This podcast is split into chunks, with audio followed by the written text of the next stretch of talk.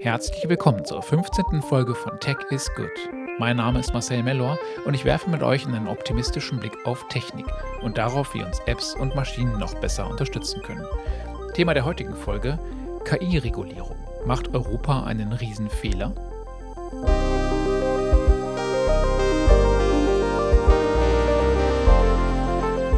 hallo zusammen. Ich hoffe, ihr habt die letzten Tage über und das Wochenende den beginnenden Sommer genießen können. Ich äh, habe gestern faul in der Sonne gesessen und mir den Kopf darüber zerbrochen, was ich denn heute euch im Podcast erzähle, weil ich mir eigentlich vorgenommen hatte, dass ich nicht schon wieder über künstliche Intelligenz äh, sprechen möchte, aber ich mache es heute eben doch, weil das Thema KI-Regulierung, wie ich finde, sehr spannend ist und ich finde auch, dass da zu wenig und zu einseitig drüber gesprochen wird und ich glaube, ich kann euch da nochmal einen etwas anderen Blick drauf geben, als ihr das vielleicht woanders bekommt. Dazu aber gleich mehr. Wir starten zunächst mit den Fundstücken der Woche. Beim ersten geht es auch um KI und zwar um ein Werkzeug, das ich gesehen habe, ein neues Tool. Und dazu muss man sagen, immer wenn ich denke, in der Flut von KI-Werkzeugen, äh, die einem so täglich in den Feeds rübergespült wird, da kann einen nichts mehr überraschen. Dann pustet mich irgendein neues Tool aus den Socken. Und das ist in dem Fall des Bildbearbeitungsprogramms Drag Your GAN auf jeden Fall so. Das ist wirklich absurd, was das kann. Ihr müsst euch das so vorstellen, das ist ein Bildbearbeitungsprogramm, wo man ein beliebiges Fotomotiv bearbeitet, indem man mit der Maus dran herumzieht. Ähm, das kann zum Beispiel die gezeigten äh, Tiere oder Menschen oder Objekte auf dem Foto einfach herumdrehen. Oder ihr könnt damit zum Beispiel einem Hund das Ohr äh, aufstellen oder bei einer Katze die Augen schließen. Man kann Kleidung damit verändern, indem man zum Beispiel an dem Rock zieht und den länger macht. Ähm, oder man kann ein Gesicht zum Lächeln bringen. All das wirkt jetzt oder ist am Ergebnis nicht so, wie ihr euch das jetzt vielleicht vorstellt. Das Ergebnis sieht nicht verformt aus oder bearbeitet, sondern absolut echt. Lässt sich jetzt auf jeden Fall irgendwie schwer beschreiben, deswegen äh, schaut euch einfach das Video mal an. Äh, geht auch nur zwei oder drei Minuten. Äh, kurzes Demo-Video. Wirklich faszinierend. Ja, Stichwort faszinierend. Äh, die Titanic hört nicht auf, faszinierend zu sein, auch nach über 100 Jahren nach ihrem Untergang. Ähm, ich selbst zumindest kann mich da nicht rausnehmen. Also, wenn es irgendwelche neuen Erkenntnisse oder neue Details zur Titanic gibt, dann muss ich mir das reinziehen. Und wenn es euch genauso geht, dann findet ihr bestimmt spannend, dass die Titanic jetzt erstmals in voller Größe digital gescannt wurde. Die 3D-Rekonstruktion basierend auf 700.000 Einzelbildern, ähm, die zeigt selbst Details wie die Seriennummer auf einem der Propeller. Und äh, auf BBC gibt es ein kurzes Video, wo ihr äh, das 3D-Modell seht. Das ist ein Modell des untergegangenen Schiffes äh, offensichtlich. Ähm, und ich fand es auf jeden Fall super interessant. Dann zu etwas Praktischem, dem App-Tipp der Woche. Ähm, ich habe in den letzten Wochen mal wieder verschiedene Kalender-Apps probiert. Das ist irgendwie so eine klinische Schwäche von mir, dass ich selbst, wenn ich mit einer App zufrieden bin, immer mal wieder nach Alternativen schaue. Und äh, ich bleibe aber in diesem Fall bei meiner Haus- und Hof-Kalender-App, ähm, weil aus der kann aus meiner Sicht keiner das Wasser reichen. Und das ist BusyCal. Ähm, BusyCal, ich finde die App extrem hilfreich. Die hat viele Ansichten, ähm, die ich nicht mehr missen möchte. Zum Beispiel eine Ansicht dafür, wenn man die komplette Woche im Überblick haben möchte. Das ist äh, die View, die meine Frau und ich beide sehr schätzen. Und es gibt auch sonst alle Features, die man sich vorstellen kann, von automatischer Wegzeitberechnung zu natürlichsprachiger Eingabe. Alle Schikanen, die auch die Konkurrenz hat. Aber großer Vorteil, bei BusyCal gibt es kein Abo-Modell, sondern ihr zahlt einmalig für den Kauf. Kleiner Wermutstropfen, BusyCal gibt es nur für Mac und für das iPhone. Äh, das heißt, wenn ihr eines von den beiden Geräten habt, dann meine Empfehlung der Woche. Für Windows gibt es bestimmt aber auch was Gutes. Dann habe ich noch einen Podcast-Tipp, in dem geht es, ähm, genau wie bei mir heute, um die heiß diskutierte europäische KI-Verordnung. Wie ist die eigentlich entstanden? Äh, wie, wie, kam es dazu, dass dieses Gesetz jetzt auch hm, ja so schnell auf den Weg gebracht wurde? Darüber sprechen die Anwälte Markus Richter und Thomas Schwenke in ihrem Podcast Rechtsbelehrung und zwar zusammen mit Philipp Hacker. Der ist nicht nur Experte für EU- und KI-Recht, sondern der hat mit seinem Input auch den neuesten Entwurf des AI-Acts mitgeprägt. Und äh, bei meinen Recherchen zu diesem Thema habe ich irgendwie in jedem zweiten Artikel äh, von Philipp Hacker gelesen. Äh, da wurde er zitiert ähm, oder wurde interviewt. ist also offensichtlich der Experte. Ähm, und jetzt sollte man trockene Kost erwarten, wenn drei Anwälte über einen Gesetzesentwurf sprechen. Aber ich kann euch sagen, diese Folge ist wirklich kurzweilig und super interessant. Ja, und nahtloser könnten wir ja nicht zu unserem Thema der Woche kommen, nämlich der kommenden KI-Verordnung der EU. Was bis jetzt passiert ist, ist erstmal ein alter Hut. Da wird eine neue Technologie reguliert und die betroffenen Unternehmen, die schreien jetzt Innovationsbremse, wir können nicht mehr so weiterentwickeln, wie wir wollen, das ist ähm, unfair und wirft uns international zurück. Und so passiert es zurzeit auch bei der kommenden KI-Verordnung oder dem AI Act, den das EU-Parlament gerade ins Ziel führt. Man muss aber sagen, dass der Aufschrei diesmal schon besonders groß ist. Und äh, teilweise macht sich in Europa wirklich Panik breit, dass wir hier eine historische Chance wegbürokratisieren, so hat es das Handelsblatt geschrieben. Und im Ausland, gerade in den USA, da ernten wir so mitleidiges Kopfschütteln. Paul Graham zum Beispiel, den ich ähm, ja verehre als äh, wirklich Ikone des Silicon Valleys, der äh, viele schlaue Gedanken äh, regelmäßig äh, los wird rund um äh, das Bauen von Produkten und Innovation. Der hat auf Twitter geschrieben, das wäre eine unglaublich dumme Verordnung und ähm, er rät europäischen Gründern jetzt vorsorglich ins Ausland zu ziehen, weil die Wahrscheinlichkeit, so sagt er, dass die EU die Regulierung verfuscht, ist einfach zu hoch. Was wird dem AI Act denn jetzt konkret vorgeworfen? Ja, im Grunde auch hier nur das, was Regulierung sich immer anhören muss. Erstens, dass das Gesetz viel zu früh kommt, ähm, weil zum Beispiel generative KI, also all das, was äh, ChatGPT mit Journey und so weiter machen, das steckt ja gerade immer noch in den Kinderschuhen, ähm, ist zumindest aus der Wahrnehmung der Öffentlichkeit ein paar Monate alt. Und jetzt wird die Technologie schon tot reguliert.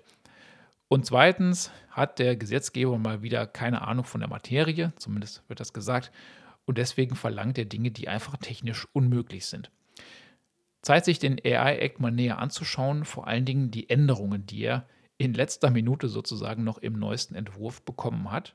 Denn das ist so ein bisschen der dritte Vorwurf, dass das alles jetzt mit heißer Nadel gestrickt ist. Und tatsächlich wirkt es im ersten Moment so, als wäre das Gesetz eine Reaktion auf ChatGPT.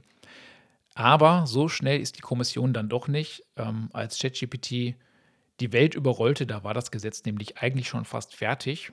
Und auch vor ChatGPT waren wir alle längst von künstlicher Intelligenz umgeben, ähm, angefangen von Algorithmen, die unseren Social-Media-Feed prägen, bis hin zur allgegenwärtigen Bilderkennung, die man gar nicht mehr so wahrnimmt.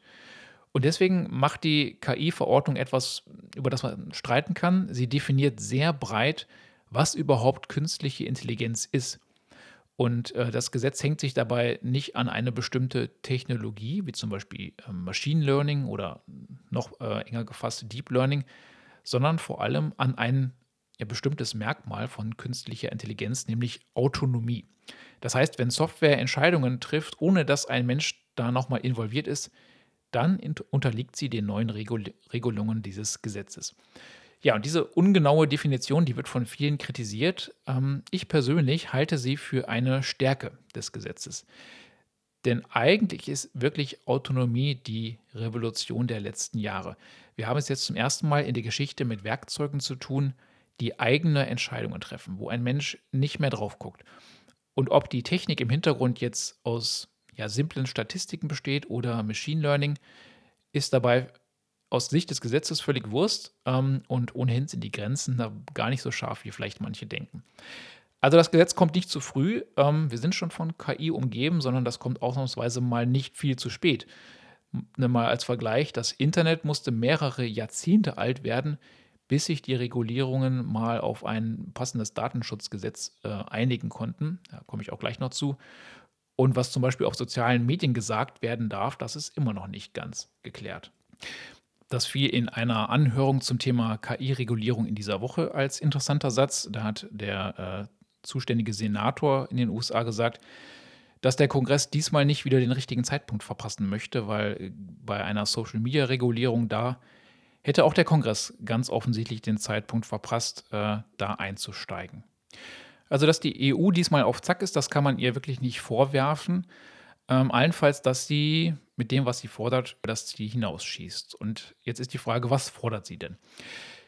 Dazu kurze Erklärung. Der AI Act, der führt verschiedene Risikostufen für KI-Anwendungen ein und er konzentriert sich bei den äh, Verboten oder bei den Bestimmungen vor allen Dingen auf Hochrisiko-KIs. Hochrisiko-KI, das klingt nach äh, Computern, die die Weltherrschaft übernehmen. Äh, das meint aber, dass menschliche Schicksale betroffen sind. Das heißt, wenn eine KI darüber entscheidet, ob ein Mensch zu einem Vorstellungsgespräch eingeladen wird oder eine medizinische Behandlung erhält, dann ist diese KI hochriskant.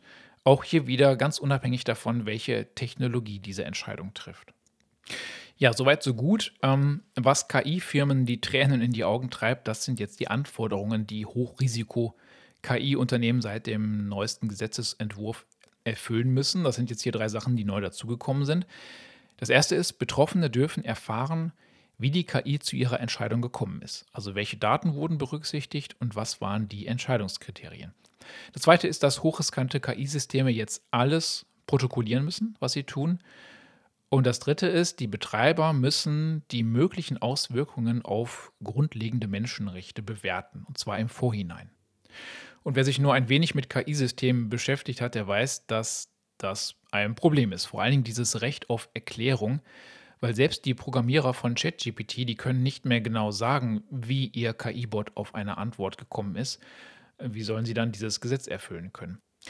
Und wo wir von ChatGPT sprechen, die Sprachmodelle, auf denen ChatGPT mit Journey und ja, die ganzen gehypten Tools der letzten Monate basieren, die haben jetzt in letzter Minute einen eigenen Bereich im Gesetz spendiert bekommen. Und sie müssen nun detailliert offenlegen, wie sie ihre Modelle eigentlich trainiert haben und welches Copyright für die benutzten Daten gilt.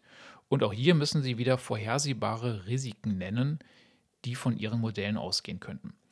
Und auch all das geht auch für Hochschulprojekte und Open-Source-Anwendungen.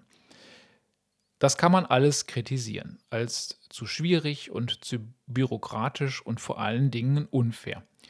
Und das tun die Vertreter der KI-Szene auch kräftig. Die ist nicht so ausgeprägt, die KI-Szene in Europa wie in den USA, aber äh, ja, auf jeden Fall die, die da sind, die versuchen sich zu wehren. Interessanterweise sagen die wenigsten, dass diese Regelungen ein unvernünftiges Ergebnis verlangen, weil eigentlich verlangt das Gesetz nur das, was wir seit jeher von jeder Technologie erwarten, die wir benutzen. Wir wollen verstehen, wie sie funktioniert und abschätzen, wozu sie gebraucht werden könnte. Nur ist das eben im Fall von den neuen KI-Anwendungen echt kompliziert. Jetzt ist, jetzt ist die Frage, müssten wir vielleicht unsere Erwartungen herunterschrauben? Tja, also grundsätzlich erinnert mich das, was jetzt äh, an Reaktionen auf den AI Act so zu beobachten ist, an die Hysterie, die die DSGVO im Jahr 2018 ausgelöst hat. Da haben auch einige der EU eine Zukunft als dunkler Fleck in der digitalen Welt bescheinigt. Und ähm, ja, ich muss zugeben, auch ich war tierisch genervt von den Blüten, die die DSGVO äh, erstmal trieb. Das war mein erster erfolgreicher Blogpost, wo ich mich darüber ausgekotzt habe. Und heute geben aber selbst Kritiker zu, und dazu schließe ich, da schließe ich mich ein, dass aus der DSGVO das geworden ist, was beabsichtigt war, nämlich ein Goldstandard für Datenschutz, an den sich jede ernstzunehmende größere Softwarelösung hält, auch die aus den USA. Und die DSGVO hat damit das eigentliche Ziel von Regulierung erfüllt. Die hat nämlich nicht einfach nur Dinge verboten, sondern sie hat eine Richtung vorgegeben. Das heißt, seit der DSGVO machen sich die, die Erbauer und Erfinder von Software schon beim ersten Prototypen Gedanken um Datenschutz. Also auf jeden Fall noch viel mehr als vor zehn Jahren. Google arbeitete zum Beispiel jetzt intensiv an Alternativen zu den unbeliebten Cookies und Apple hat sich ja sogar Datenschutz in die Mission geschrieben. Ich bin mir ganz sicher, inspiriert von der DSGVO. Das heißt, Regulierung fördert auf jeden Fall auch Forschung und Entwicklung in eine bestimmte Richtung. Und die Kritik der Unternehmen, die reguliert werden, die rührt daher, dass das nicht die Richtung ist, in der sie eigentlich forschen wollten. OpenAI zum Beispiel, entwickeln gerade ein Tool, das herausfindet, welche Teile eines Sprachmodells zur Antwort beigetragen haben. Das klingt jetzt erstmal echt abgedreht, also das ist eine KI, die eine andere KI erklärt, aber es ist eine mögliche Antwort auf die Forderung nach Erklärbarkeit. Und gerade sind solche Prototypen nur Nebenschauplätze, schon fast Spielereien, die ähm, nebenbei halt auch mal erforscht werden. Aber die Ansicht der EU ist nun, Leute, es gibt eigentlich nichts Wichtigeres. Bevor wir jetzt die KI-Werkzeuge schneller und mächtiger machen, müssen uns alle zusammen die Köpfe darüber zerbrechen, dass sie auch das Richtige tun. Und ich glaube, die Macher des Gesetzes haben damit recht. Das Problem ist einfach, dass der Rest der Welt das nicht so sieht. Und diesen Konflikt ähm, aufzulösen, das ist gar nicht so einfach und da habe ich jetzt auch keine Lösung für. Ähm, aber die Alternative, die Erwartungen einfach herunterzuschrauben, sehe ich zumindest nicht. Mehr als äh, bei den anderen Folgen endet das hier also relativ offen und ich bin wirklich ähm, sehr daran interessiert, was ihr davon haltet, ob ihr von dem AI Act schon gehört habt und euch auch schon eine Meinung dazu gebildet habt, ob das ein Riesenfehler ist, dass wir uns jetzt hier so stark regulieren in Europa oder ähnlich wie bei der DSGVO dazu führen wird, dass die Welt äh, den europäischen Werten hinterherlaufen wird. Ähm, wenn ihr eine Meinung dazu habt, dann schreibt mich gerne an auf den üblichen Kontaktmöglichkeiten, E-Mail, Twitter, Mastodon. Äh, findet ihr alles in den Show Notes. Ich bedanke mich fürs Zuhören und wünsche euch noch eine schöne Woche. Macht's gut und bis zum nächsten Mal.